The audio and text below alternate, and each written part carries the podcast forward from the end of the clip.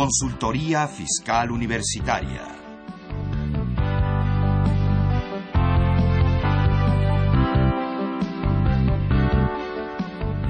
Un programa de Radio UNAM y de la Secretaría de Divulgación y Fomento Editorial de la Facultad de Contaduría y Administración. Buenas tardes. Los saluda Susana Mireles Arreola, profesora de la Facultad de Contaduría y Administración de la Universidad Nacional Autónoma de México. Eh, pues en, esta ocasión con nuestro segundo programa de la serie dedicada al tema de evoluciones y compensaciones de saldos a favor. La semana pasada iniciamos esta serie y eh, comentamos pues las disposiciones más relevantes aplicables a la, a la devolución de saldos a favor de personas físicas en su declaración anual, hablamos de los asalariados, hablamos de las deducciones personales, eh, del, por qué se generaban estas, eh, estos saldos a favor y la forma de recuperarlos en caso de que el SAT no se los hubiera devuelto en forma automática. Y una probadita del tema de compensaciones y creo que nos faltó un poquito distinguir respecto a otros temas como compensación, acreditamiento y demás. Y este y pues en esta ocasión precisamente nos vamos a dedicar a esta a esta parte. Y pues bueno, están con nosotros profesores de nuestra facultad. Eh, está con nosotros el profesor eh, Álvaro Garduño Escutia. Bienvenido Álvaro en nombre de nuestra facultad. Te agradecemos tu participación. Muchas gracias, con el gusto de siempre. Él es licenciado en Contaduría por nuestra facultad, especialista en fiscal también por la misma, catedrático de la misma en el área fiscal y socio de Garduño Rivera y Asociados SC. Pues nuevamente bienvenido. Y también con nosotros eh, está eh, otro profesor del área fiscal, él es licenciado en Contaduría y especialista fiscal, Felipe Alfonso Galindo Guerrero. Pues bienvenido en nombre de nuestra facultad y gracias por, por el apoyo para la en este programa. Es un gusto estar otra vez por acá. Ajá, sí, ya los dos ya han participado en ocasiones anteriores. Eh, y bueno, pues ahora este, él es también socio del despacho Homero Galindo Ramírez y Asociados, además de licenciado en Contaduría y especialista fiscal por nuestra facultad. Pues gracias nuevamente a los dos. Les recordamos que este es un programa en vivo. El teléfono para que nos llame en cabina es 56 36 89 89. Repito, 56 36 89 89. También tenemos una alada sin costo que es 01800 50 52 688. Repito, 01800 50 52 688. Tenemos un blog que es Fiscal con TV blogspot.com y tenemos eh, un Facebook que es FiscalCon, además de que también recuerda que nuestra facultad como un servicio a la, a la comunidad tiene un área de asesoría fiscal gratuita que precisamente la semana pasada estuvo con nosotros eh, la persona que dirige esta área de asesoría fiscal gratuita que no es una persona además este, eh, con, con, mucha experiencia en el área fiscal, él es profesor de nuestra facultad y coordinador de la, de la especialización en fiscal de la facultad y pues recuerda que usted puede acudir al área de asesoría fiscal gratuita eh, a través de los teléfonos 55 50 79 98. Haga una cita con ellos para cualquier problema que tenga. Ellos con gusto lo atenderán, lo apoyarán y eh, en su caso pues lo orientarán para que pueda resolver cualquier problema de carácter fiscal. 55 50 79 98. Inclusive algo muy importante que dijo la semana pasada José Padilla, que es el encargado de esta área, fue que ellos han ayudado a recuperar saldos a favor de años anteriores a personas físicas que tenían este, pues, créditos hipotecarios, habían pagado intereses y que en su momento pues no los recuperaron y que pues han estado recuperando saldos a favor de los últimos cinco años con, sin ningún problema. Entonces acudan a ellos, igual tienen por ahí un dinero a favor que no, no han considerado. Pues bueno, ahora sí iniciamos con nuestro tema. Este, ¿Algo que quieran agregar de, saldo, de devolución de saldos a favor o nos vamos directo al tema de compensaciones?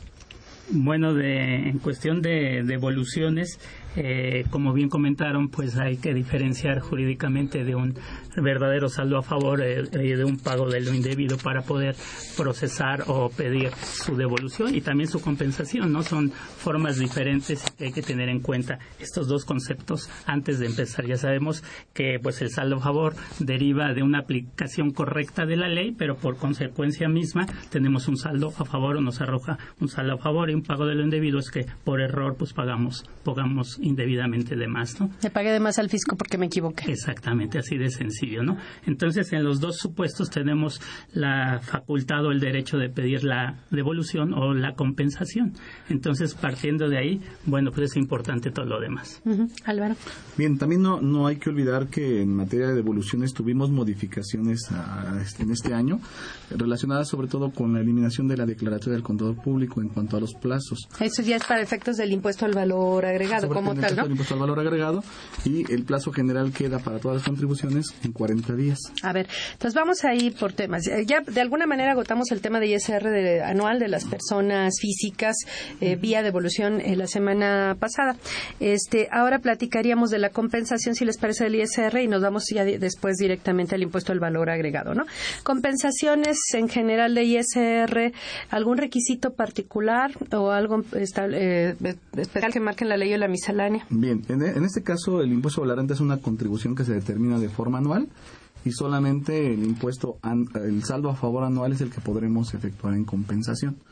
En el caso del IVA, pues son pagos mensuales, ese quizá lo podamos manejar de forma mensual, pero regresando al impuesto a la renta, tiene que ser el saldo que se nos genere en la declaración anual. Única y exclusivamente. Si de ese saldo pudimos este, compensar una cantidad y nos quedara otra cantidad, se puede solicitar también devolución o también compensar. En el caso de la compensación, eh, también, bueno, dentro de la declaración anual del ISR estuvo todavía en 2013 el impuesto a los depósitos en efectivo y el caso del impuesto empresarial a tasa única. ¿Qué pasa si nos quedamos con saldos a favor de YETO y de IDE en la declaración anual? ¿Son recuperables? Totalmente por devolución y también, también por compensación estos, estos dos impuestos que no existen ya para 2014, pero si nos quedamos con un saldo a favor, pues podemos aplicar la compensación. También es importante resaltar este, que la compensación se tiene que presentar un aviso de compensación dentro, por ley, dentro de los cinco días siguientes a haber efectuado la compensación. No así si eh, aplicamos compensaciones en, en DIPs, que son declaraciones y pagos, o, lo que llamamos eh, línea de captura, ¿no? En estos casos, si la declaración original donde viene el saldo a favor y donde vamos a compensar, los dos están en declaraciones y pagos, pues este aviso de compensación no se tendría que presentar. Pero la declaración anual del impuesto sobre la renta no se hace por medio de declaración y pagos. Entonces, en ese caso, si aplicamos un saldo a favor del impuesto sobre la renta del ejercicio, pues tendríamos forzosamente que presentar el, formato de aviso de compensación dentro de los cinco días siguientes de acuerdo a la ley, aunque hay otras fechas posteriores que nos menciona la, resolución miscelánea de acuerdo a, a nuestro RFC, al sexto dígito que, que aparece, si es uno o dos tenemos no cinco sino seis días siete tenemos sucesivamente. Entonces, estos tres casos, si es Reyeto e IDE, eh, se puede hacer vía devolución, vía compensación, no importa si soy persona física persona moral. la única condición es que si yo compenso en, en, las, en las declaraciones mensuales a través del pago referenciado, ahí sí tengo que presentar aviso, sea persona física, sea persona moral, sea del tamaño que sea. Hay que presentar el aviso de compensación y si no, dentro de los cinco días es la regla general. Eh, la, la regla dígito numérico del Registro Federal de Contribuyentes. Ajá. Y estos... Sexto, eh, uno y dos. Pues, es un día hábil extra. Es un día hábil extra después del, del, quinto. O sea, estamos hablando del sexto. Tres y cuatro, siete. Cinco y seis, ocho. Eh, siete y ocho... A ver, ¿cómo está? o sea, el sexto dígito, si nuestra terminación es uno y dos, tenemos sexto y séptimo día. O sea, tenemos dos días adicionales, sexto y séptimo. Si es tres y cuatro, octavo y noveno si es quinto y sexto, décimo, décimo y décimo primero, siete y ocho, décimo y décimo, décimo segundo y décimo tercero, nueve y cero, décimo cuarto y décimo quinto día siguiente. O sea, tenemos dos, dos días adicionales en función del sexto dígito numérico. Ahora, eh, si no se presentan en tiempo, eh, platicábamos la semana pasada, comentaba el maestro Vicente Velázquez, que pues aún cuando nos vayamos, hay, hay administraciones que nos niegan el derecho a la compensación por no presentar el aviso en tiempo. Y eh, hay personas que se han ido a los tribunales para dirimir esta controversia y resulta que pues a veces les hacen caso y a, veces, a veces han tenido resoluciones favorables y a veces no. Entonces, pues mejor eh, cumplir en tiempo con la presentación de los avisos de compensación, ¿no? Sí, sobre todo que tenemos días adicionales, ¿no? Antes el, código nos señala los cinco días y, y, hay facilidades adicionales que es este plazo que nos permite todavía tener días para poder presentar el aviso de compensación. Ahora, y no hay ninguna restricción respecto a YETU EID que ya, aunque ya no existan, se pueden compensar contra IVA, contra ISR, contra IEPS. Es un derecho que sin ningún problema, ¿verdad? Ajá, perfecto. Ahora, eh, y, sin ninguna restricción en cuanto a su aplicación, ¿verdad? Ajá. Mm. Bueno, ahora, eh, Relacionado con, con, este tema también, ¿qué pasa si tenemos un saldo a favor eh, y vamos pretendemos compensarlo, pero resulta eh, que tengo también saldos a cargo este y no lo sé, no los presenté en tiempo. Eh, vamos a suponer que mi saldo a favor es de la declaración anual de ISR y el saldo a cargo es de impuesto al valor agregado del mes de agosto, por ejemplo. Y hasta ahorita no he presentado la declaración de agosto, entonces aparentemente esa declaración de agosto de IVA ya generó recargos y actualizaciones. Eso es así, no obstante que tengo mi saldo a favor eh, generado en forma previa. Así es, el, detalle aquí sería una compensación del impuesto a la renta contra el impuesto al valor agregado, pero sí tendríamos la obligación de actualizar. Dependía del monto, ¿no? Ajá. Sí, eh, además es importante aquí recalcar que... Sí se actualiza y se recalculan recargos, pero hasta por lo parte que no alcanza a ser cubierta con el saldo a favor generado previamente, ¿no? Nada más por eso. Aquí es, por eso es importante recalcar que las, eh, que las compensaciones existen normalmente hacia adelante, pero también se pueden hacer con fechas anteriores, es lo que tú comentabas. No, aquí el saldo a favor nació en la declaración anual que se presentó en marzo, vamos a decir y el saldo a cargo se, este, se da en agosto de 2014. Entonces nació el saldo a favor antes y el saldo a cargo nació después. No habría no habría recargos, ¿no? Y no he presentado hasta ahorita la declaración. Ese es el tema, ¿no? Entonces, este, si la presento ahorita, que ya está fuera de tiempo la de agosto, no pagaría recargos ni actualización por el tema de que el saldo a favor se generó antes, ¿no? Con anterioridad. Así es lo que lo que este, el contador Felipe y yo había entendido también era hacer una aplicación hacia atrás. Justamente la compensación no la hiciéramos hacia adelante, sino hacia atrás. Sí, el artículo, que es viene siendo el artículo 15 sí, sí, fuera, ahora, ¿no? Que el, reglamento del, código. reglamento del código, donde podemos aplicar compensaciones hacia atrás, que muchas veces no estamos enterados de ello y pensamos que como después de que nació nuestro saldo a favor es la aplicación correcta hacia adelante, ¿no? También se puede hacer hacia Entonces, a ver, en este caso fue primero nace el saldo a favor y después sale el saldo a cargo y el saldo a cargo y la declaración no se ha presentado. Apenas se va presentar, no hay problema, aunque se presente extemporánea, no hay no recargos. problema, no hay recargos. Así es, porque el saldo a favor que generaste cubre ese saldo a cargo posterior. Si fuera al contrario, entonces pues, primero se origina nuestro saldo a cargo y después nuestro saldo a favor, entonces aquí tendríamos que considerar la actualización de los recargos desde la fecha en que se generó la obligación y hasta la fecha del saldo a favor. Y que eso sería al revés, por ejemplo, yo no he presentado mi declaración anual o no la presenté correctamente, ahorita ya la voy a corregir, pero yo sé que en agosto nace un saldo, vamos a ponerle otro mes para no confundir, en eh, septiembre nació un saldo a favor de IVA, entonces ahí lo puedo compensar ese IVA contra impuestos sobre la renta de la declaración anual de 2013. este, y si va a generar recargos y actualización el saldo a cargo de la declaración anual. ¿Desde qué fecha hasta qué fecha? Bueno, en, este caso es, se genera primero el saldo a favor en materia de impuesto al valor agregado. ¿Lo comentas así? No, la, anual no le he pagado. Tengo, tengo una deuda del anual de ISR de 2013. Y el saldo a favor, en la, declaración del mes de septiembre de 2014, nace un saldo a favor y la presenté el día 17 de octubre. entonces vamos a tener que considerar la actualización de los recargos desde la fecha en que debiste haber presentado la declaración anual hasta la fecha en que se te genera tu saldo a favor. Pero hasta que se declare, ¿verdad? Hasta que se presente la declaración. Hasta que se presente la declaración. Y hasta por el monto de lo, que me alcance a ser, lo que alcance a ser cubierto con el saldo a favor de agosto, de septiembre, perdón. Así es. En, el primer caso ah, no se generan recargos, pero actualización. Cuando nace el saldo a favor, que esa es una, una discusión que te comentamos aquí ahí, ¿no? También, ¿no? Que sería discutible también, ¿no? O sea, puede ser que alguien opine en contra y eh, así como que 100% cierto no hay nada, Como la disposición nada más dice recargos, muchos opinan que sí, que la actualización sí se debería pagar, otros dicen que no. Aunque yo, yo, sostengo el criterio, bueno, recordando que la actualización es parte de la propia contribución. Entonces, si nada más voy a generar el pago de los recargos, no tengo por qué pagar la, contribución, por lo cual no sería la actualización. Sí, ahí tenemos opiniones encontradas, estaremos de acuerdo o no. Pero bueno, el fundamento para quien desee consultarlo y formar su propia opinión es el artículo 15 del reglamento del Código Fiscal de la Federación, ¿no? que es el que habla de los recargos, sí o no, antes o cuando el saldo a favor nació, antes o, después, y cuando me alcanza o no a cubrir el, importe del, del, monto a pagar, ¿no? Y en la regla que se refiere a lo de los días extras eh, para la presentación del aviso de compensación, Es la regla, tienen ahí el número, si no yo aquí lo tengo. Es la regla 226 de la resolución 22, perdón, 2 romano 2226 de la resolución miscelánea 2014, que es la que habla de estos de estos formatos de compensación, ¿no? Y en el caso del ISR, bueno, obviamente el formato requiere cierta información y hay que integrar todos los datos de cómo se generó el saldo a favor que se va a compensar, si este saldo a favor eh, nació en el impuesto sobre la renta, ¿no? Pero no este se agrega alguna documentación o algo.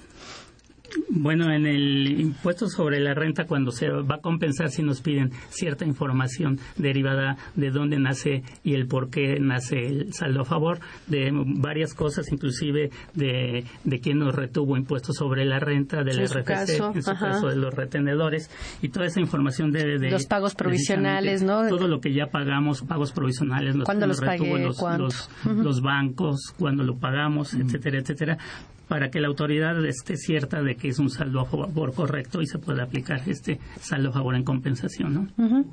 Aquí, bueno, yo eh, no sé su experiencia, pero recordemos que en el portal de declaraciones y pagos yo puedo descargar las declaraciones presentadas, pero además vienen los comprobantes de las declaraciones pagadas, o sea, no nada más las que presentaste, sino incluso las pagadas. Y eso pues te ayuda a estar con, este, seguro de que tu pago fue debidamente procesado y recibido por la autoridad, ¿no? Y que no hubo ningún problema entre el banco y la autoridad para recibir el dinero, ¿no? Sí, es una forma adicional de cerciorarnos que lo que nosotros tenemos también lo tiene la autoridad. Y con eso, pues, se generó nuestro saldo a favor y estamos seguros de que así fue, ¿no?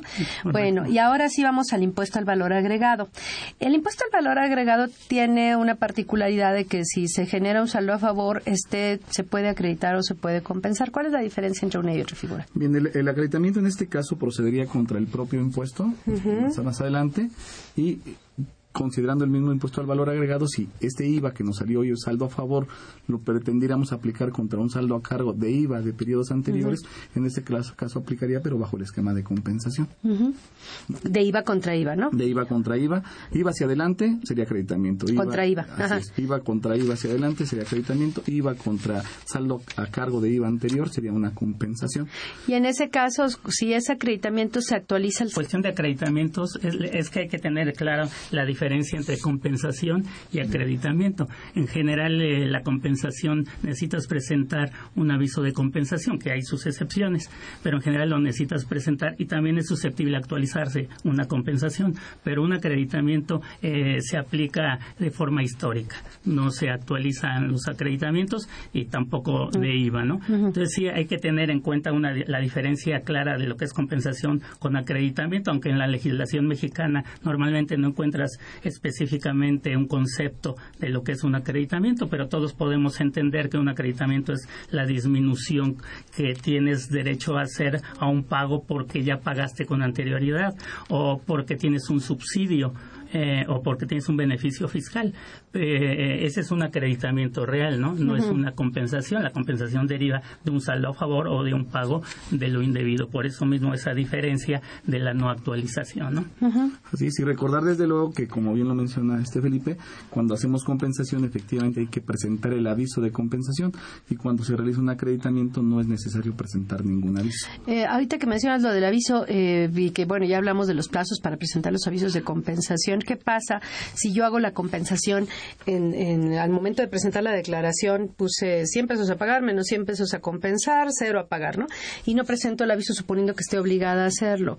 Eh, tengo alguna, aparte de que pudiese eh, peligrar mi compensación y que me digan no, no te la acepto, ¿qué otro efecto tendría? Sería el que el que no fuera, no cumpliste con los pasos requeridos para el aviso de para la compensación, por lo tanto no sería procedente la compensación. Discutible, pero bueno, ahí en los tribunales hay resoluciones a favor y en contra, ¿no? Ajá. Y en, este caso, obviamente, pues ya estarías presentando posteriormente la declaración y ese saldo que tendrías a pagar tendría que generarte los recargos propios de presentarla para Si te la que rechazan. Y la autoridad, si te requiere el aviso de compensación, ¿qué va a pasar con eso?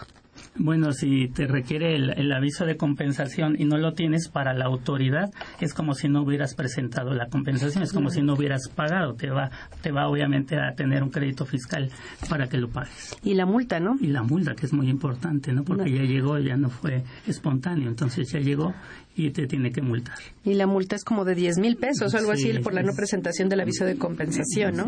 Independientemente de que me rechace o no la compensación. Aparte de la contribución que todavía tendrías. Aparte, en su caso que me, que me rechazara la compensación, ¿no? Lo cual es discutible. Bueno, entonces tenemos esas dos eh, diferencias entre acreditamiento y compensación.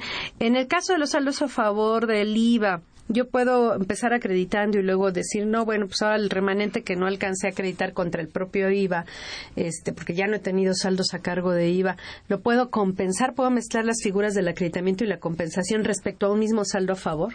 Sí, sin ningún problema. En, en, no, en, IVA hay algunas cosas específicas. Eh, si ya empezaste a pedir la devolución, ya no puedes, ya pediste la devolución, ya no puedes compensarlo, ¿no? sí, ya la pediste. Ya, la pediste porque Pero porque empezaste con devolución. Porque empezaste con devolución, ya está el proceso, ya no puedes compensar. Pero si empezaste a compensar y tienes un remanente, puedes pedir la devolución, puedes pedir la devolución pero no puedes acreditar ya. Eso sí es importante en IVA. Ya no podrías acreditarlo, ya se perdió la figura o sea, respecto de cada saldo, a favor, tengo que decidir si me voy por el camino del acreditamiento, por un lado, o si me voy por el camino de la compensación de evolución por el otro, pero si empezamos por el camino de la compensación, este, pues sí puedo pedir la devolución del remanente, pero si empecé por la devolución, no, puedo cambiar a la compensación, ¿no? Correcto, y es importante que si empezaste por el camino de la compensación y, y, tienes un remanente, ya no puedes acreditarlo. El acreditamiento ya no existiría. Esta, ¿Esto viene donde? ¿En la ley del IVA, en la resolución miscelánea? Viene en en la ley del impuesto al valor agregado. En esta, en, esta ley viene precisamente todos estos procedimientos que estamos comentando. El artículo sexto de la ley del IVA, el que prohíbe este cambio ¿no? de, de, disposición del saldo a favor. ¿no? Exactamente, y el criterio que comentaba Álvaro eh, referente a la compensación de IVA con IVA hacia atrás viene, viene en un criterio normativo, en un criterio del SAT, que es el criterio 133 diagonal 2013 IVA que, que, bueno, lo malo de los criterios SAT es que ese, por ejemplo, los beneficia y, en un momento determinado, si la autoridad no quisiera aplicarlo, tampoco está obligada a hacerlo, ¿no? Y entonces hay una regla de miscelánea por ahí que dice que pues los criterios son este, pues como llamados a misa, si quieres van y si no, no. Pero bueno, por lo menos sirve tenerlo por escrito. Ahora, respecto al IVA, entonces este voy a, ya mencionamos esto de la compensación, devolución, acreditamiento. Antes se hablaba de la devolución, lo que era lo que mencionaba Álvaro hace rato, respecto a las devoluciones con declaratorias de IVA. ¿Qué era esto y qué pasó con este Para aquellas empresas que dictaminaban sus estados financieros, que estaban obligadas a dictaminar, podíamos solicitar la devolución del IVA mediante un, esquema simplificado, que era a través de la declaratoria de contador público. Presentábamos la solicitud y la información que nos requerían no era la necesaria para una, una devolución completa. Era un poco simplificada, anexábamos la declaratoria, fue después reglamentada y este y nos hacían la devolución en un plazo de 25 días, o sea, el plazo era más rápido. La eliminaron, obviamente, con los cambios que ha habido en materia de dictamen para efectos fiscales, la elimina y hoy caemos en el esquema normal de 40 días para trámite y ya no funciona la devolución con declaratoria de contador Que es muy complicado pedir una devolución de IVA. ¿Por qué existían esos canales simplificados? que era realmente tan complicado? ¿Qué hay que... era para agilizar el plazo de devolución que no te fueras a los 40, sino a 25 días. Pero además la documentación que hay que entregar, ¿qué, qué, qué, se, qué, se, manda, qué se, requiere para una devolución o compensación de IVA? Es, es, este, bueno, son, es obviamente tener la declaración, ahora con el esquema de pagos referenciados, es la, la DIOT, desde luego, es, indispensable. Es antes de cualquier cosa, ¿verdad? La declaración informativa de operaciones con, terceros. este, la declaración de pago referenciado y, y hacerlo a través del, del portal del SAT con tu firma electrónica. Y llenar dos formatos que nos piden ahí uno en donde se determina el favor y otro respecto de las retenciones. Todo se hace a través del portal del SAP, se, los archivos se generan en ZIP y se hace el trámite de devolución. Sí, la, la devolución antes era un calvario, realmente. Todo mundo, si era cuestión de opcional de devolución o de compensación y podías escoger alguna de estas, pues la mayoría se iba por la compensación, porque sí, realmente la devolución antes era un poco complicada y con mucha documentación que entregar. ¿Ya no es así? Eh, ya no tanto. Ya no tanto era una regla escrita, no escrita por el SAT, el pues tratar de no devolver lo más que se pudiera para que compensaras, pero ahora ya no, ya no es, ya no es tan complicado como antes. Perfecto. Esto sería para las devoluciones. Ajá. Correcto. Y en este caso, el formato para pedir la devolución, ¿cuál es? Eh, bueno, eh, se habló eh, del, del FED, del, del formato electrónico de devoluciones en, en algunos casos, ¿no? Antes era el, el, formato el formato 42 eh, que era de, devolución, de, de, de, compensaciones el 31 y devoluciones el, el, el, 42. Entonces ahora son electrónicos estos formatos, ¿no? Entonces se tienen que llenar y enviar. ¿Y hay alguna distinción en cuanto al tamaño del contribuyente? Si son grandes contribuyentes, personas físicas o por actividad en ese caso? Bueno, de hecho, de hecho, en la resolución miscelánea relacionado con, con lo que es la actividad, salió un, un, procedimiento simplificado para poder devolver de forma más rápido a los contribuyentes del sector agropecuario. Uh -huh. Obviamente estos contribuyentes. Esto salió este, en una de las modificaciones, la segunda, ¿verdad? En la segunda. La segunda, ajá. La regla del libro 1, regla 2.3.5. Uh -huh. Y, y es, un, es, una facilidad que tienen las personas que, que, tributan el sector agropecuario, que aparte de tener facilidades ya en materia de impuesto a la renta respecto de ingresos que no son sujetos de impuesto a la renta, tengan la facilidad de recuperar el impuesto al valor agregado en un plazo de 20 días hábiles. 20 días hábiles. 20 días son hábiles. Esto beneficia a personas físicas y a personas morales personas físicas y morales que tengan actividades del sector agropecuario. Que se considere, que consideran sector agropecuario según la regla, ¿no? que porque ahí vienen los, las actividades y no, uno pensaría que el sector agropecuario es únicamente este agricultura, etcétera, y sin embargo habla de agricultura, ganadería, pesca y silvicultura, ¿no? Las cuatro actividades las primarias. cuatro actividades primarias y tienen derecho a esto. Eh, ¿Hay alguna un requisito en cuanto a montos? Es... Sí, que el monto que vamos a solicitar no exceda de, de más de 500 mil pesos. Ajá. Y que no hayan sido negadas las últimas este, 12 devoluciones que se hayan tramitado, las últimas solicitudes de, de, devolución que se hayan tramitado. Digo, en el caso de que las hayan presentado, si no ha habido. Bueno, y si me negaron no, no la devolución al 100%, pero una parte de la devolución, este, ¿eso no cuenta? ¿O hay algún límite respecto a la devolución parcial? En ese caso, a la, a la negativa de la devolución parcial.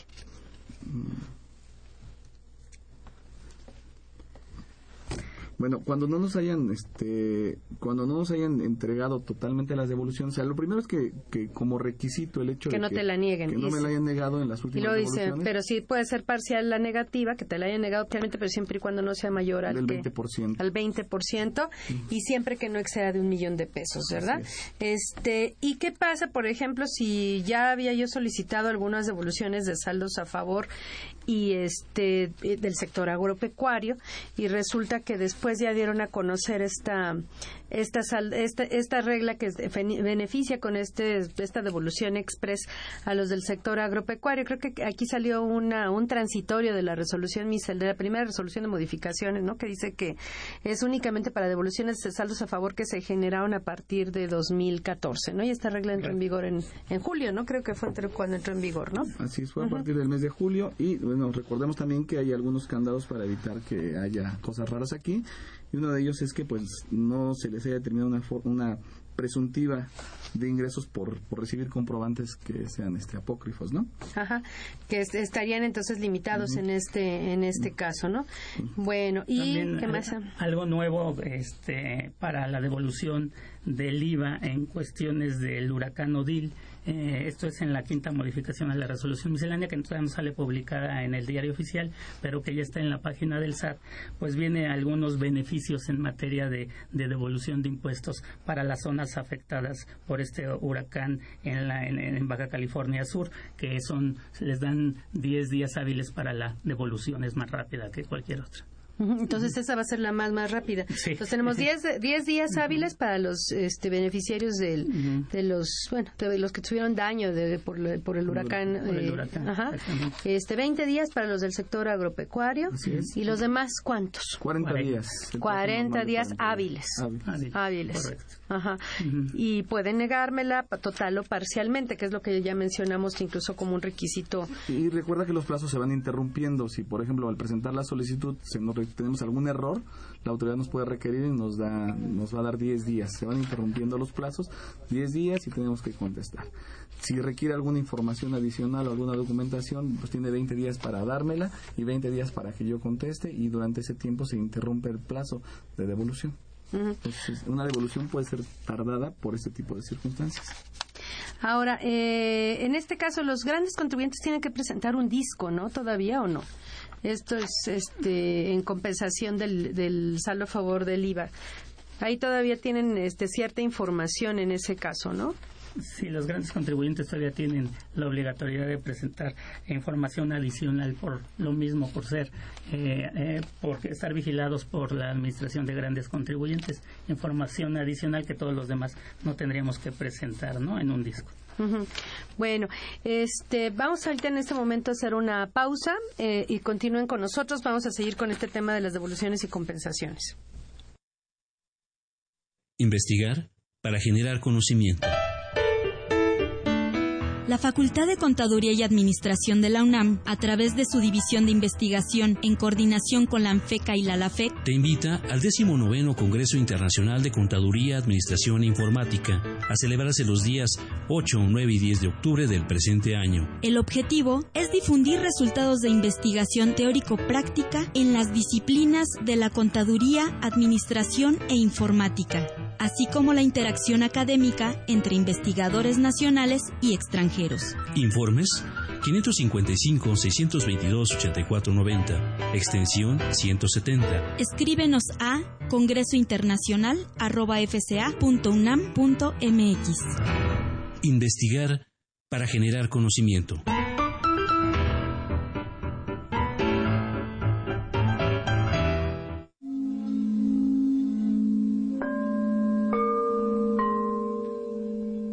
muchachita que eras, brevedad, redondez y color, como en las esferas, que en las rinconeras de una sala ortodoxa mitigan su esplendor. López Velarde. La Facultad de Contaduría y Administración de la UNAM y la Escuela de Emprendedores Sociales te invitan a la Feria Artesanal de la Esfera Navideña UNAM Fonart 2014 Adquiere tus productos navideños y beneficia a nuestra artesanía de Chignahuapan y Tlalpujagua. Estos pueblos producen millones de esferas cada año, con más de 200 fábricas y talleres dedicados a la producción de vidrio soplado, del 10 al 12 de noviembre en la Facultad de Contaduría y Administración.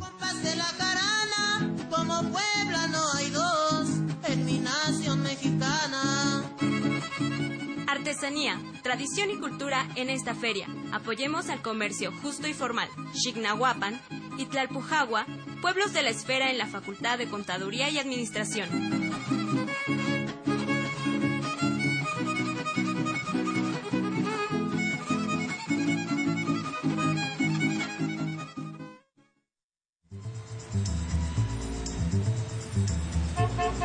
Se va a llevar la revista Consultorio Fiscal único en su género. Aquí encontrará los artículos y sugerencias en materia contable, fiscal y administrativa. Ahora Consultorio Fiscal, desde la calle, más cerca de ti. Esta es su información caliente, señor, señora. Con más de 25 años en publicar artículos, noticias fiscales y opiniones de especialistas. Señora, es útil para el empresario, el contador, el administrador o la persona física. En ella encontrarás todo lo del SAT, IVA, ISR, Infonavit, prestaciones, testamentos, contabilidad electrónica, ley aduanera, medios de defensa, lavado de dinero, pensiones IMSS, ISTE, aguinaldos, miscelánea fiscal, entre otros temas. Acérquese, la tengo en colores: azul, rojo, verde, naranja, todo para los gustos de la damita del caballero. Suscríbete en www.consultoriofiscalunam.mx o comunícate al 5610-1355 y 5622-8310.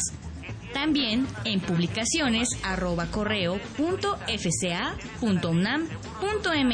A usted, señor, que está a punto de jubilarse, venga y adquiera la revista Consultorio Fiscal. Consultorio Fiscal. Por mucho la primera. Por mucho la mejor.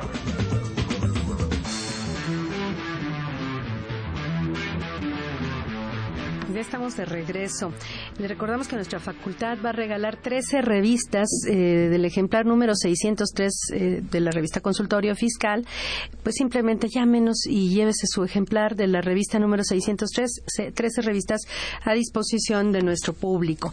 Y también, eh, pues los invitamos, ya, ya escucharon los datos, este, para que se suscriban a la revista, sobre todo de manera electrónica, pues la, la, suscripción electrónica es muy económica de la, de la revista que está montada en la página de internet de la misma, del sitio relativo a la revista. Pues bueno, este, aquí, eh, como ustedes escuchaban en el corte, va a haber un evento eh, organizado en forma conjunta entre nuestra facultad y el, FONART, que es la Feria Artesanal de la Esfera Navideña 2014 FONART UNAM. Y pues para hablar de este evento me acompañan a la mesa el licenciado David Eugenio Alemán Jasso. Bienvenido en nombre de nuestra facultad. Gracias, maestro. Él es director de operación del eh, Fondo Nacional para el Fomento de las Artesanías FONART. Pues nuevamente damos la bienvenida. Y también está en nuestra mesa el maestro Francisco Solares Altamirano. Bienvenido, maestro, en nombre de nuestra facultad. Gracias, maestra Susana Mireles, por brindarnos este espacio. Un saludo cordial a su auditorio. Él es jefe de la Escuela de Emprendedores Sociales, eh, pues que precisamente forma parte de la estructura de nuestra, de nuestra institución, de nuestra facultad como tal. Pues entonces decíamos que este evento se va a llevar, el Feria Artesanal de la Esfera Navideña 2014, FONART UNAM, se va a llevar del 10 al 12 de noviembre de 2014 y esto va a ser en nuestra facultad, en las instalaciones de nuestra facultad, ¿verdad? Eh, ¿Cuál es el objetivo de esta, de esta feria, eh, licenciado? Sí, si me lo en primer lugar, recibe un saludo aparte de nuestra directora general, de la maestra Liliana Romero Medina, así como un saludo para todo tu auditorio. Y te comento que derivado del convenio de colaboración que se firma entre la UNAM y FONART, eh, se van generando ciertas actividades, entre ellas esta feria artesanal, que tiene como objetivo brindar un espacio para la comercialización de las artesanías, en este caso de las esferas, para los artesanos eh, de vidrio que se dedican a, esta actividad de vidrio soplado y que son de los municipios de Chignahuapan del estado de Puebla y de Tlalpujahua del estado de Michoacán. Se habla de un evento de conjunto entre FONART y UNAM. ¿En, qué, consiste este proyecto? Bueno, de manera conjunta, el FONART y la Escuela de Emprendedores Sociales de la Facultad de Contaduría y Administración de la UNAM han implementado la realización de la Feria Artesanal de la Esfera Navideña UNAM FONART 2014 para beneficio de los artesanos que se encuentran en condiciones económicas desfavorables de los dos municipios que anteriormente comentaba el licenciado, Chinahuapan y Tlalpujagua, que producen esferas navideñas en el país. Entonces esto no es nada más este, únicamente por el evento Fonart UNAM, sino también eh, particularmente como uno de los objetivos del, de, emprendimiento social que está eh, este, eh, desarrollando nuestra facultad, ¿no? Exactamente. Y bueno, y en este caso, ¿qué, va, ¿qué van a aportar estas instituciones, tanto la UNAM como, la, como el FONART? Bueno, en el caso de la UNAM, eh, la UNAM está participando con el espacio físico que va a ser la sede de la Facultad de Contaduría y Administración, la entrada principal a la Facultad de Contaduría y Administración. El horario de la feria se llevará a cabo, como bien comentabas, los días 10, 11 y 12 de noviembre en un horario de las 9 de la mañana a las 20 horas. La entrada es gratuita y la Universidad Nacional Autónoma de México, a través de la facultad, está llevando a cabo una campaña en medios impresos y electrónicos eh, dentro de la comunidad universitaria para que exista una participación muy importante en este evento. Y por el lado de FONART. Mira, FONART apoya al sector artesanal a través de seis vertientes. Una de ellas eh, la denominamos apoyos a la comercialización, donde se les brinda las facilidades a los artesanos para que puedan asistir a diversos espacios para el, espacio de la carpa, de los eh, stands que se van a, colocar, la transportación de los artesanos y también de sus artesanías, el hospedaje, ¿no? Entonces esto se encamina precisamente a la vertiente que se llama apoyos a la comercialización. Esto es lo que aporta FONAR eh, en, este, en este proyecto. ¿Es la primera vez que se realiza este evento entre la facultad y FONAR eh, o, ya se había realizado anteriormente? Es la primera vez que se va a llevar a cabo. Ajá. Pues bueno, pues eh, felicidades. Esperamos que tengan eh, mucho éxito. Eh, no sé si quieran dar algún tipo de información adicional respecto a cómo pueden ponerse en contacto con ustedes para cualquier información que surja, que, este, que necesite nuestro auditorio respecto a este evento. Sí, por supuesto. las personas interesadas en obtener mayor información pueden escribirnos a emprendedoressociales.fca.unam.mx. Estamos en Facebook, Emprendedores Sociales FCA UNAM, o en el sitio de la Facultad de Contaduría y Administración, www.fca.unam.mx. Pues nuevamente felicidades. ¿Algo más que quiera agregar, licenciado Alemán? sí, de nuestra parte agradecer el espacio, hacer la invitación a todo tu auditorio para que nos pueda acompañar y también nos ponemos a sus órdenes en www.fonar.gov.mx. Ajá, que además ahí tienen todas las artesanías, además de las esferas. Claro que en este caso, pues qué bueno que, que, realicen esta, esta labor para que desarrollen económicamente estas regiones que mencionan, además de la belleza y del valor cultural que tienen todos estos productos, ¿no? Bueno, pues muchas gracias por su, por su eh, eh, visita y esperemos eh, que nuestro auditorio pueda acudir con nosotros esta a esta feria del 10 al 12 de noviembre. ¿Recordamos los horarios? De 9 de la mañana a 8 de la noche todo el día, no va a haber este pausas ni nada de eso. a la hora que vayan, además de que nuestra, bueno, facultad este pues es bastante amplia, va a haber espacios para estacionamiento o, van a poder eh, llegar únicamente por Metrobús o cómo va a estar en este caso. Eh, básicamente es ingresos eh, en Metrobús, Metro. ajá, directamente, a través del, transporte público. Pues nuevamente gracias por su por su información y nuevamente reiteramos la invitación a este evento que se llevará en nuestra facultad. Continúe con nosotros después de esta pausa.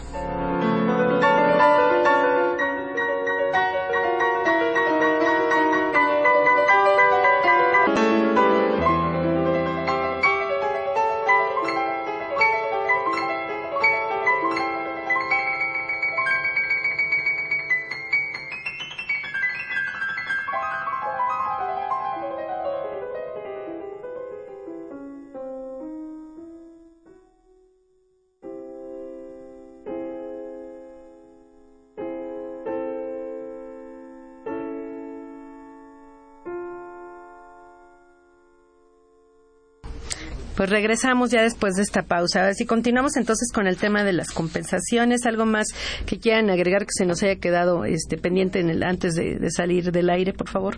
Bueno, no, nada más eh, en cuestión de, compensaciones, eh, comentar que en pago referenciado, en declaraciones y pagos, bueno, se puede aplicar la compensación en el mismo periodo, pero hay que hacer primero ciertos pasos para ah, que se pueda A ver, entonces, si yo tengo, o sea, si podemos poner ejemplos de fechas y demás. Sí, sí, claro. Por ejemplo, eh, en nuestra declaración de septiembre, de que vamos a presentar en declaración y pagos, tanto pagos provisionales de impuestos sobre la renta, pago provisional de impuestos sobre la renta como pago definitivo de IVA mensual y tenemos un saldo a favor de IVA, ese saldo a favor de IVA lo podríamos compensar contra el impuesto sobre la renta propio del pago provisional de, nosotros. Entonces, eh, lo que tenemos que hacer para que se pueda realizar en el mismo periodo es presentar primero la declaración eh, de la información del IVA la, declaración del IVA eh, propio de la empresa.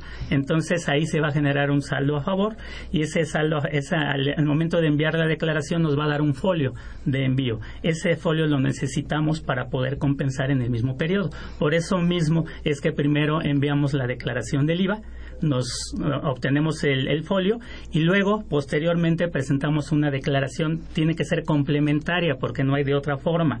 Claro que esta complementaria no forma parte de las tres complementarias que tenemos por ley del artículo 32 a presentar nada más no no cuenta porque obviamente eh, es, por esta situación, ¿no? Entonces se presenta una complementaria donde ya vamos a, declarar los otros impuestos que nos faltan. Había una pregunta. Hay distintos tipos de complementarias dentro del portal. En este caso sería una complementaria por declaración, obligación no presentada, ¿no? Algo Exactamente, complementaria por obligación no presentada. Entonces, primero mando la declaración, eh, dentro de declaraciones y pagos, escojo nada más el IVA. O, la palomita de IVA Nada Ajá. Envío, genero mi saldo a favor, genero mi número de operación. Ahí primero tuve que haber enviado la declaración informativa de operaciones ah, con terceros. Eso es importante siempre que queremos aplicar un saldo a favor de IVA, tiene que estar presentada. Entonces, primero mando mi DIOT, después entro al portal de pago referenciado, envío mi declaración normal, del, únicamente, con únicamente, cumpliendo únicamente la obligación del IVA, eh, genero el saldo a favor y ya, me salgo. y luego vuelvo a entrar. Eh, vuelvo a entrar. Eh, en tipo de declaración señalo complementaria. En tipos de complementaria señalo obligación no presentada y entonces ahí ya señalo las que me faltaron o el ISR si es el único que me faltó en la cual voy a compensar y entonces aplico la compensación y pongo el número de folio que previamente me dio la declaración que presenté del IVA con el saldo a favor. Aquí la situación es que a muchos contribuyentes, muchos empresarios no les gusta presentar complementarias.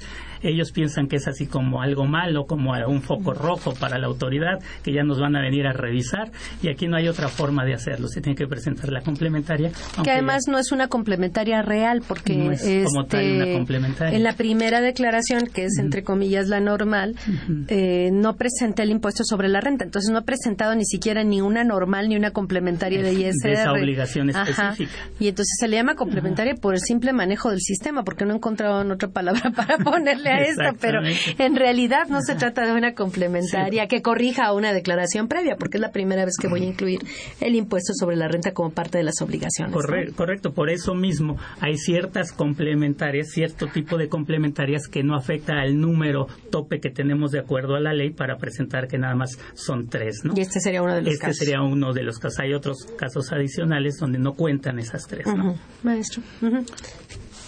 ¿Algo más este relacionado con esto? Ajá.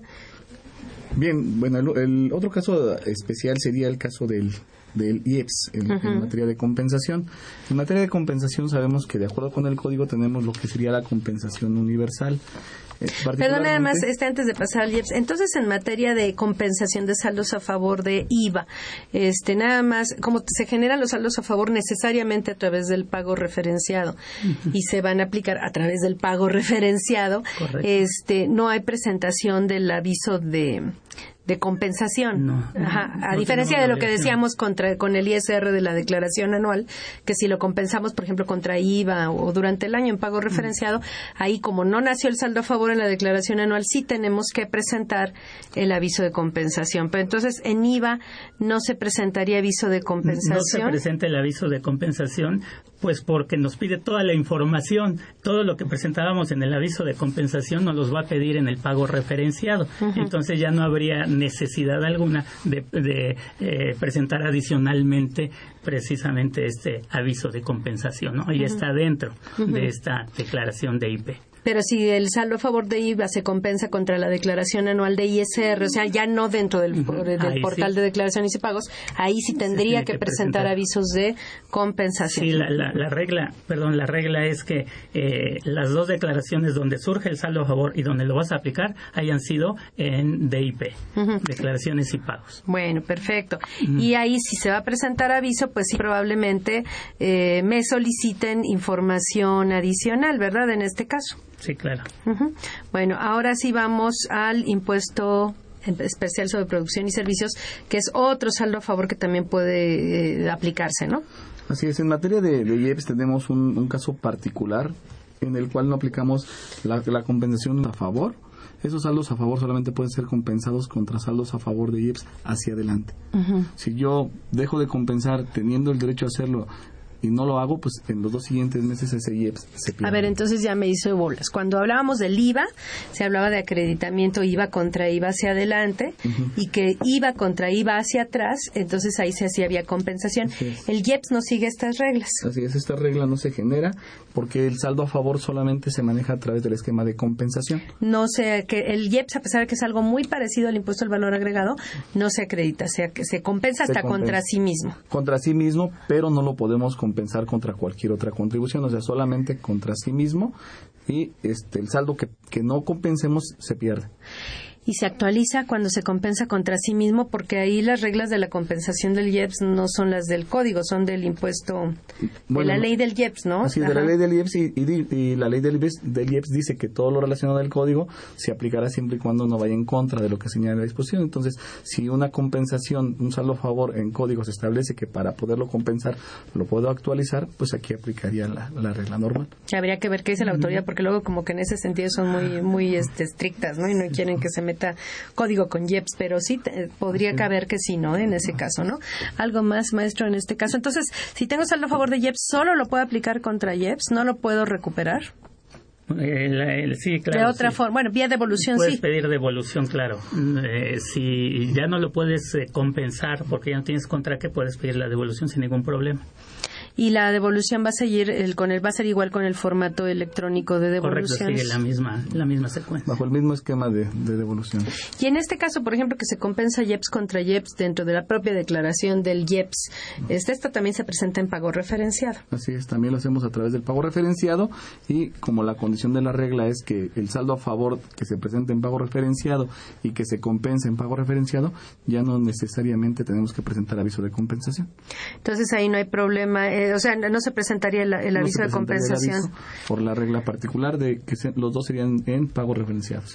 Información adicional que tenga yo que presentar a la, a la autoridad, en este caso en materia de IEPS, ¿hay alguna, algún anexo o algo así que tenga que presentarse en estos supuestos? No, no, sería, sería nada más la misma secuencia. Eh, ah, perdón, ah, ¿algo más que quieran agregar respecto a este tema? No, del de IEPS no, en cuestión de IEPS nada más. Sí, porque, porque en materia de IVA tenemos obviamente la declaración informativa de operaciones con terceros y la declaración de pago referencial. Entonces aquí son dos documentos que tendríamos que presentar. En materia de IEPS no, solamente es la declaración de pago referenciado la que tenemos que presentar. Ahora, eh, algo de lo que se viene con respecto a las novedades, los que estamos, los cambios que estamos esperando que tiene que ver con la contabilidad por medios electrónicos, va a ser en su caso, pues la, entrega de las pólizas, que también eso está ligado al tema de devoluciones, si no mal entiendo, ¿no? Eh, ¿Cómo va a operar esto de la nueva información contable que vamos a mandar a la autoridad y donde nos van a solicitar las pólizas con sus comprobantes? Bueno, se tiene que enviar por un archivo de los que conocemos ahora, que es XML, se tiene que enviar toda, toda esta información. Y bueno, en, en, cuestión de IVA, en cuestión de IEPS, hay cuestiones muy específicas con, con contabilidad, eh, por ejemplo, de cuestiones de cuentas. En IVA nos menciona que tenemos que abrir cuentas para tasas diferentes, por ejemplo, la del 10%, la del 0% o exentos. En esa misma situación, pues tendríamos que enviársela a la. Y las pólizas la van a requerir para efectos de devoluciones, compensaciones en su caso. Respecto de información de 2015. no nos van a pedir nada de, este año, pero entonces si para el año siguiente, en 2015, en enero, yo tuviese saldos a favor, es probable que me requieran esta información y que me requieran incluso las pólizas donde venga el registro contable del flujo de efectivo y el ligado, el, el, el, eh, el dato del el folio del CFDI a la póliza, ¿no? Entonces, algo de lo que vamos a tener que hacer para 2015 es cambiar nuestros sistemas contables, sobre todo si tenemos saldos a favor y demás, este, para que se generen estos reportes en formato XML, ¿no? Correcto. Y esto pues va a ser únicamente respecto a devoluciones de 2015 en adelante, pero sí tenemos que generar esta, esta información, ¿no? En este, en este supuesto. Entonces, este, pues bueno, hay que estar listos con estas nuevas disposiciones. Eh, nos llegó una pregunta de una persona de nuestro público que dice que si tramitó un IDE por Internet y aparece que el RFC no ha promovido, ¿qué significa y qué debe hacer? Es, es lo que pregunta. Supongo que se refiere a que solicitó un saldo a favor del impuesto a los depósitos en efectivo y que lo hizo a través del portal del SAT y dice que el RFC no ha promovido. ¿Qué significará esto? no sé qué experiencia tengan con relación a este tema. En materia de evoluciones de IDE, uno de los puntos importantes es, pues obviamente, que en este caso no se declaró el, IDE. En este caso fue a través del esquema de retenciones por la institución del sistema financiero y lo que nos da la constancia de esa retención es el estado de cuenta de la institución financiera. Pero el saldo a favor se genera en la declaración anual de impuestos sobre la renta. O sea, ahí tuvo que haberse manifestado el saldo a favor. Sí, claro. O sea, al momento de declarar y, no, y acreditas el impuesto a los depósitos en efectivo que tuviste derecho y se genera tu saldo a favor. Entonces, mire, hay que anexar lo que es el la declaración en donde se genera el saldo a favor y obviamente las constancias, que son los estados de cuenta del banco en donde aparece el monto de la retención que te efectuaron.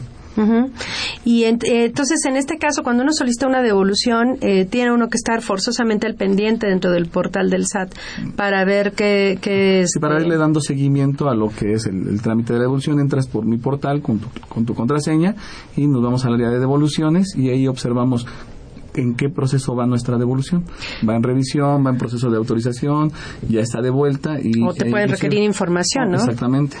Que ahora todo esto supongo que se va a resolver. a través del buzón. Del, mi buzón, del buzón tributario, ¿no? Que todavía tenemos que ver cómo. hay veces que te devuelven parcialmente, nada más. y te explican que, es porque. Deben de fundarlo y motivarlo el porqué. Que es muy. No es muy, no es muy constante esa parte, ¿no? Es muy común esa parte. Porque, por ejemplo, en devoluciones automáticas, muchas devoluciones que sí cumplieron con los requisitos para la devolución, pues no llegaron ni no llegaron no, no dice por qué nada dicen que presentes tu formato electrónico y ya y nada más, ¿no? En ese caso. Y este seguimiento, perdón. No, inclusive en la declaración anual eh, cuando tú te ya eh, de las personas físicas cuando ya está precargada tu información en el Declarasat eh, muchas veces no están las retenciones que te hicieron ¿por qué? pues porque a lo mejor la otra persona no presentó su declaración informativa y entonces si tú la quieres meter manualmente no te deja bueno eso va a ser un problema con este año ¿no? porque existe una facilidad para en el decreto de beneficios fiscales de finales del año pasado donde dice que que este que la bueno por un lado tenemos una reforma en el código que dice que las constancias de retenciones van a ser en formato electrónico. Ya salieron los formatos de, o sea, estos formatos electrónicos de constancias de retenciones? No, ¿verdad? Y va a ser como un CFDI, ¿no? como, un, comprobante, como el caso de la nómina que estamos haciendo. Algo así, pero hasta ahorita no ha salido el complemento, ¿verdad? Bueno, uno. Y dos, por otro lado está una facilidad en el decreto de finales del año pasado que dice que la que la constancia que si alguien entregó como comprobante por ejemplo para yo por ejemplo persona física le presto un servicio a una persona moral y le entrego como comprobante fiscal que ya todos lo hacemos un CFDI que entonces ya no está obligada que ese CFDI hace las veces de constancia de percepciones y retenciones. Sí, sí, como se va subiendo constantemente digo cada CFDI pues obviamente la información debe estar actualizada en el portal de el problema es que muchos de esos pagos o sea por ejemplo lo que es IVAs el mismo IEPS este, y los pagos a personas físicas por regla general, aunque hay excepciones, se generan, la deducción y la causación del impuesto, pues se generan hasta el momento del cobro. y cuando, se genera, cuando se genera. Entonces vamos a tener un problema ahí, porque tú pudiste emitir el CFDI por los recibos de, el recibo de diciembre ya quedó en el portal, ya está en la base de datos del SAT, ya está esa información, pero resulta que no estás obligado a acumularlo hasta que no te lo paguen.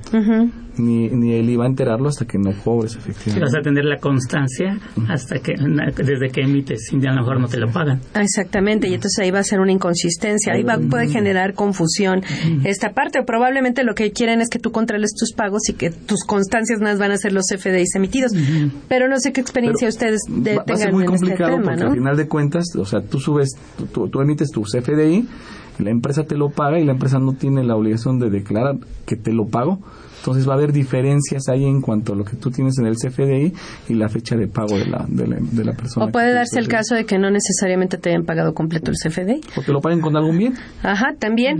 este Pero además que te lo paguen este, en parcialidades en un momento determinado y el problema va a ser que tu constancia, entre comillas, la vas a tener por el monto total y el monto que te pagaron pues va a ser un pago, una cantidad menor. ¿no? Voy a tener diferencias entre lo declarado efectivamente cobrado y lo declarado emitido en comprobantes. Ahí va a tener que aclarar la autoridad que se va a hacer en, esto, en todos estos casos donde el CFDI suple a la constancia. Ajá, y el problema es que si en la declaración anual de 2014 no me devuelven mi saldo a favor, este, pues voy a tener que hacer, aplicarlo, pues, solicitarlo a través del formato electrónico de devoluciones y me van a pedir estos comprobantes que no voy a tener. Pues no sé si quieren agregar algo, la verdad es que ya se nos acabó el tiempo y nuevamente les agradezco en nombre de nuestra facultad su apoyo para la realización de este programa.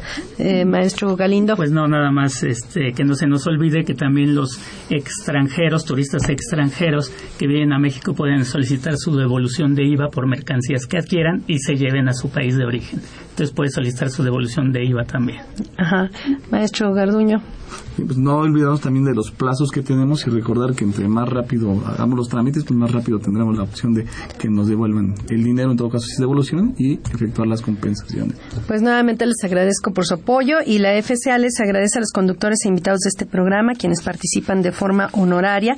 La opinión expresada por ellos durante la transmisión del mismo refleja únicamente su postura personal y no precisamente la de, la, de la institución. Los invitamos mañana a nuestro programa de televisión con el mismo tema. Esta fue una producción de Radio UNAM. En los controles técnicos estuvo Socorro Montes. En la producción por parte de la Secretaría de Divulgación y Fomento Editorial de nuestra facultad, Nezahualcóyotl Jara, eh, Lucía Ocaña, Adriana Mayén Esquivel y Alma Villegas. Gracias por su participación. Nos vemos, nos escuchamos la próxima semana.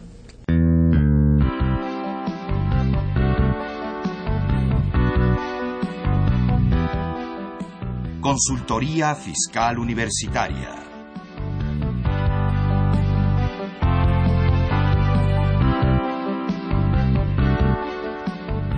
Un programa de Radio UNAM y de la Secretaría de Divulgación y Fomento Editorial de la Facultad de Contaduría y Administración.